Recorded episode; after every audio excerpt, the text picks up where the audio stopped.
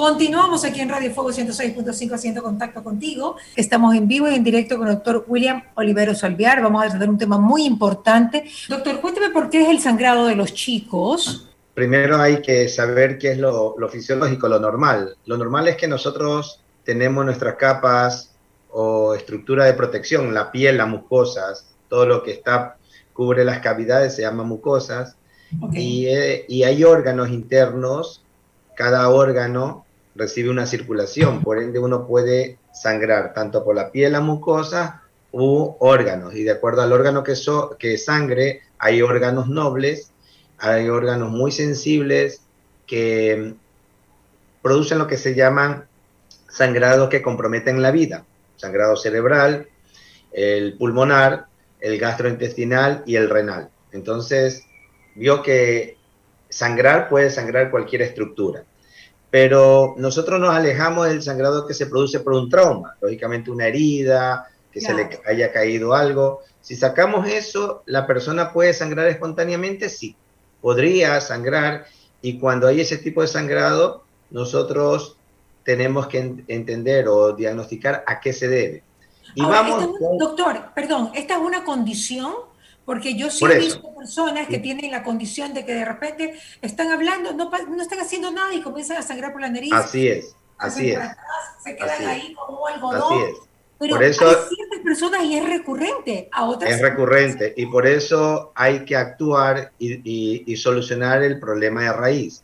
Nosotros vamos desde un sangrado eh, reiterativo en una área hasta sangrados más profusos y puede haber causas locales, o sea, por ejemplo, la mayoría de los sangrados en la nariz no, no obedecen habitualmente a una alteración de la sangre, o sea, hemofilia, que los padres se preocupen que tengan una leucemia, que los padres se preocupen que tengan alguna alteración importante en la coagulación, en las proteínas de la coagulación. Eso habitualmente el sangrado local en nariz es debido a la fragilidad de la mucosa y muchas veces se presentan en los niños, especialmente a la madrugada, porque se hurgan la nariz involuntariamente. Muchos de los niños andan resfriados, eso debilita la mucosa y hay vasos sanguíneos que son finitos, finitos y sangran. Si usted tiene un niño que tenga ese tipo de sangrado, que es reiterado, lógicamente la visita al pediatra, la visita de pronto al especialista, pero la mayoría de los pacientes se solucionan con un otorrino que le va a cauterizar esa lesión. Lógicamente hay que llevarlo dentro de las primeras 48 horas del episodio, porque si usted se tarda, por ejemplo, usted lo llama, lo lleva en una semana, esa lesión se curó solo, explico? Y dura así, una o dos semanas, y donde se curó vuelve a caer la cascarita, o como le llaman comúnmente la carachita o la cicatriz, y vuelve a sangrar. Al volver a sangrar, otra vez desespera a los padres y piensan que tiene algo malo. ¿Ok? Consulta pediátrica, consulta con el hematólogo y consulta con el otorrino. Cuando ya determinamos que el paciente no tiene ninguna alteración de la coagulación que le predisponga a tener sangrado, ¿sí? Eso se define y se soluciona con el otorrino, donde el otorrino debe ser muy activo, porque también a veces hay profesionales que son muy pasivos, dicen, no, es una cuestión pequeña, esto es muy común en los niños, y es verdad que es común, pero es fastidioso y desespera a los padres porque son eh, bandejas de sangre que suelen eh, emitir o, o botar lo, los chicos y a la madrugada quieren salir. Como eso para solo, porque para con compresión, también no le dan a veces mucha importancia a los padres. Entonces ya se solucionó, lo dice. Y sucede que sigue repitiéndose una y otra vez. Y, la, las personas que nos están escuchando y nos están viendo, tendrán algún familiar que le sucede eso, o de pronto a ellos mismos les pasó a su edad temprana, y tuvieron que gastarse muchas consultas, muchas, muchos exámenes, y basta con una consulta adecuada y un manejo adecuado a tiempo para solucionar. Ese es, yo creo que es el sangrado más común en los niños. Y de ahí existen otros sangrados, los moretones del cuerpo en niños, adolescentes, que suele estar expresado por otras, otras causas. Perdón, doctor, perdón que lo interrumpa. Cuando usted dice a tiempo, ¿qué significa a tiempo después de los sangrados? claro, yo como le dije... uy, capaz que yo no estoy a tiempo. Quiero que la gente que me esté Habitualmente nuestra recomendación es que un sangrado solo aislado y que se haya cohibido, que se haya controlado, no requiere más investigación.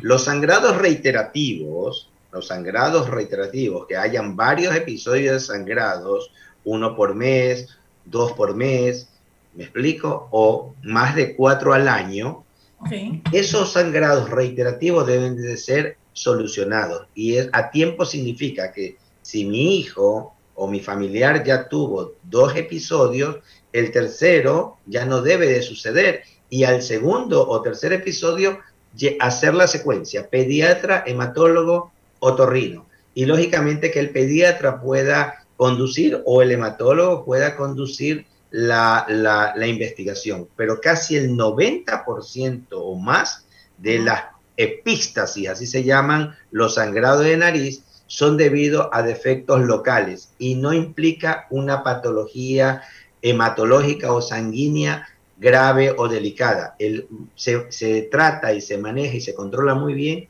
con el manejo local y el manejo local lo hace el otorrino. Lo que sucede es que si usted tiene 48 horas para poder actuar, 48, 72 horas, si usted ya lleva al otorrino a la semana, a la semana el niño no sangra y a la semana el otorrino cuando vea no va a ver nada, porque ya su, su propio sistema de coagulación hemostático, como sea, lo solucionó y lo, y, lo, y lo controló.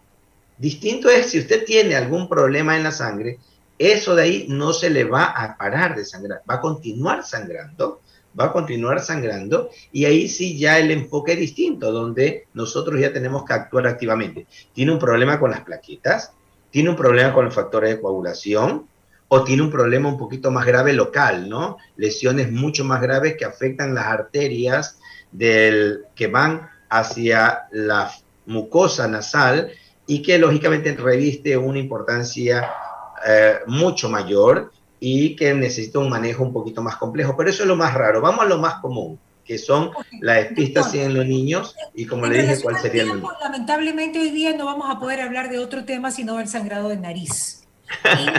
nos quedamos con el sangrado de nariz y con eso pues ya lo finalizamos en vista del tiempo. Pero doctor, para, para, para poder poder precisar sobre el sangrado de nariz, eh, digamos que más conceptos importantes a una persona que ya sea adulta, un sangrado de nariz, ¿qué le significa? Siempre, la mayoría, tanto en niños, se le ha presentado en la niñez, ojo, que nunca lo ha tenido.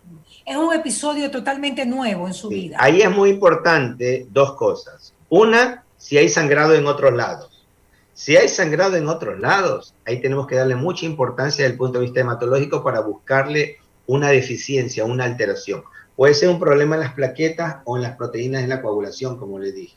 Y de ahí los exámenes auxiliares nos va a ayudar. Y lógicamente la clínica y ver qué más cosas tiene. Entonces, el, adulto es más raro que tenga sangrado aislado de la nariz. Ya. explico? Muchas personas a veces dicen es porque la presión se subió. No hay una correlación entre cuando la presión se sube y el sangrado, a pesar de que a veces muchas personas, incluyendo profesionales, lo indican, pero puede ser una una casualidad que encontremos las dos cosas, que la presión se subió y que, la, y que, está sangrando la nariz. Pero eso, como le dije, son mucho más raros. Y si hay otro tipo de sangrado, hay que, poner, hay que darle otro enfoque. Hay que ya investigar, porque otra vez los problemas pueden estar en cualquier componente de la sangre o en las plaquetas o en las proteínas de la coagulación y ahí sí ya nosotros como hematólogos debemos de actuar mucho más activamente y debemos de pedir una investigación un poquito más florida para poder detectar bien qué, cuál es el defecto, ¿no? Y de acuerdo al defecto, hacer el tratamiento específico. De ahí el segundo... ¿En algún momento un sangrado de nariz puede resultar que es una leucemia? A ver, el, es más raro porque el paciente con leucemia va a tener otras cosas, ¿no? Va a tener quizás fiebre, le va a sangrar la piel, va a tener moretones en el cuerpo, va a estar pálido por la falta de producción de sangre debido a que la médula ósea, que es la fábrica de la sangre, y ya tantas veces le hemos hablado acerca de la médula ósea, está infiltrado, está enferma y no va a tener la capacidad de producir. Entonces es un paciente un poquito más crítico. Y el sangrado nasal en ese contexto es una mancha más al tigre, pero no es la única mancha que viene hacia nosotros. En el caso de los niños, la única mancha es el sangrado en la nariz. el examen físico es totalmente normal, no tiene mayores alteraciones, no tiene ganglios, no tiene fiebre, no está con palidez, no está con moretones en el cuerpo, su único problema es el sangrado en la nariz. En el caso que uno sospechase leucemia, sí, el sangrado en la nariz es una mancha más al tigre porque él viene pálido, con moretones en su cuerpo y quizás hasta con fiebre. Entonces, el sangrado en la nariz es un acompañante más, ¿sí? Ya, pero tiene que haber toda una serie de signos y síntomas. Claro, tiene que venir, es, otro paciente, donde el sangrado en la nariz otra vez es una cosa más adicional y no es, Cuando es el sangrado, cuando es el sangrado, digamos, el normal, por decirlo de alguna manera, el que lo solucionan los otorrinos, ¿cuánto se sangra, doctor? ¿Cuánta sangre se puede perder? Es variable, es variable. Es variable porque todo depende de la edad el peso del niño, pero tranquilamente puede perder hasta 500 mililitros, que viene a ser aproximadamente una, una unidad de media de, de, de, de glóbulos de sangre. Me muero, pero si yo veo a mi hijo con esta hemorragia, yo me doy contra las paredes, doctor. ¿Qué ah. hace uno como madre desesperada? Lo que, tiene, lo, lo, que tienen que hacer siempre es resguardar la vía aérea, o sea, la parte respiratoria, para que la sangre no vaya al pulmón. El niño, cuando, la sangre que le, que le llega, él la toma y la traga. Claro, claro. O bien la tos y la expulsa. Pero como existe un mecanismo de defensa, es difícil en los niños que la sangre vaya al pulmón, pero eso sería lo más grave, ¿no? Eso sería lo más delicadito, que gracias a Dios pasa muy pocas veces, muy poquísimas veces, porque el reflejo de la tos, que es evidente en los niños, la saca, tiene Entonces, ¿qué es, lo, ¿qué es, lo, que tiene que ser la, la, madre en el momento del episodio? ¿sí? Es lo que tiene que hacer la madre en el episodio, y ahí sí le va a quitar un poquito de protagonismo a los otorrinos, porque no están invitados en este caso. Lo que tiene que hacer es incorporarlo que se incline hacia adelante, y que deje que la sangre fluya al inicio y con dos dedos comprimir las alas de la nariz. Estos, estas áreas se llaman alas de la nariz, comprimir. Lo puede comprimir solo con una gasa o con una toallita. Exactamente más de tres minutos y que abra la boca para que pueda seguir respirando. Ok, ok, perfecto. Porque ahí la respiración la hace oral pero comprime fuertemente las alas de la nariz, una contra otra, ¿sí? Y eso en tres o cinco minutos, eso va a parar porque para. Si el sangrado no para, lógicamente tiene que ir a una emergencia, porque ahí el sangrado es profundo, es... nosotros la vía aérea la tenemos, la nariz llega hasta la parte de atrás. Ya, ok. Hacia la parte de atrás esa, esa, eso, eso se llama rinofaringe. Entonces, a veces tienen que hacerle lo que se llaman taponamientos. Entonces, puede ser que se haga un taponamiento anterior aquí o un taponamiento posterior, que ya es un procedimiento que lo hace el otorrino. Por eso, si estamos hablando de los sangrados que se autolimitan, ¿cómo actuar ante un sangrado? Ya lo dije, la madre debe incorporar al niño hacia adelante y comprimir la mayoría de los sangrados paran. Si no llegasen a parar, ¿sí? hay que trasladarlo a una emergencia donde lo tiene que atender. Los pediatras de emergencia están bien capacitados para eso porque los entrenan para esto. Habitualmente ahí no llaman directamente al especialista y si lo llama el especialista, habitualmente cuando va el especialista ya le han solucionado el problema porque ellos saben hacer lo que se llama taponamiento anterior y el taponamiento posterior. ¿Qué lo puede hacer? Una atención eh, pediátrica de urgencia o bien el especialista que está en urgencia. Lastimosamente, la mayoría de los sangrados se hacen en la noche, suceden en la noche. ¿Por qué? Ah? Hay varias teorías, ¿no? Una de las teorías más frecuentes es que como el niño está durmiendo, es cuando se hurga en la noche cuando él no está consciente. Ya, ok. Porque siempre está el hurgarse la nariz la mucosa es débil. ahí mucho más complicado porque el niño está acostado y de repente se le puede ir la sangre para atrás para los pulmones, como el Por eso, por eso es la preocupación de los padres, ¿no? Y por eso es la premura mía de que no dejen pasar mucho tiempo y que lo solucionen cauterizando la lesión. Gracias, doctor Olivera, estuvo con nosotros el hematólogo, uno de los mejores de la ciudad, así que pues nos, tenemos el gusto siempre de tenerlo acá en Radio Fuego 106.5 y en Mariela TV. Ya regresamos con más chicos.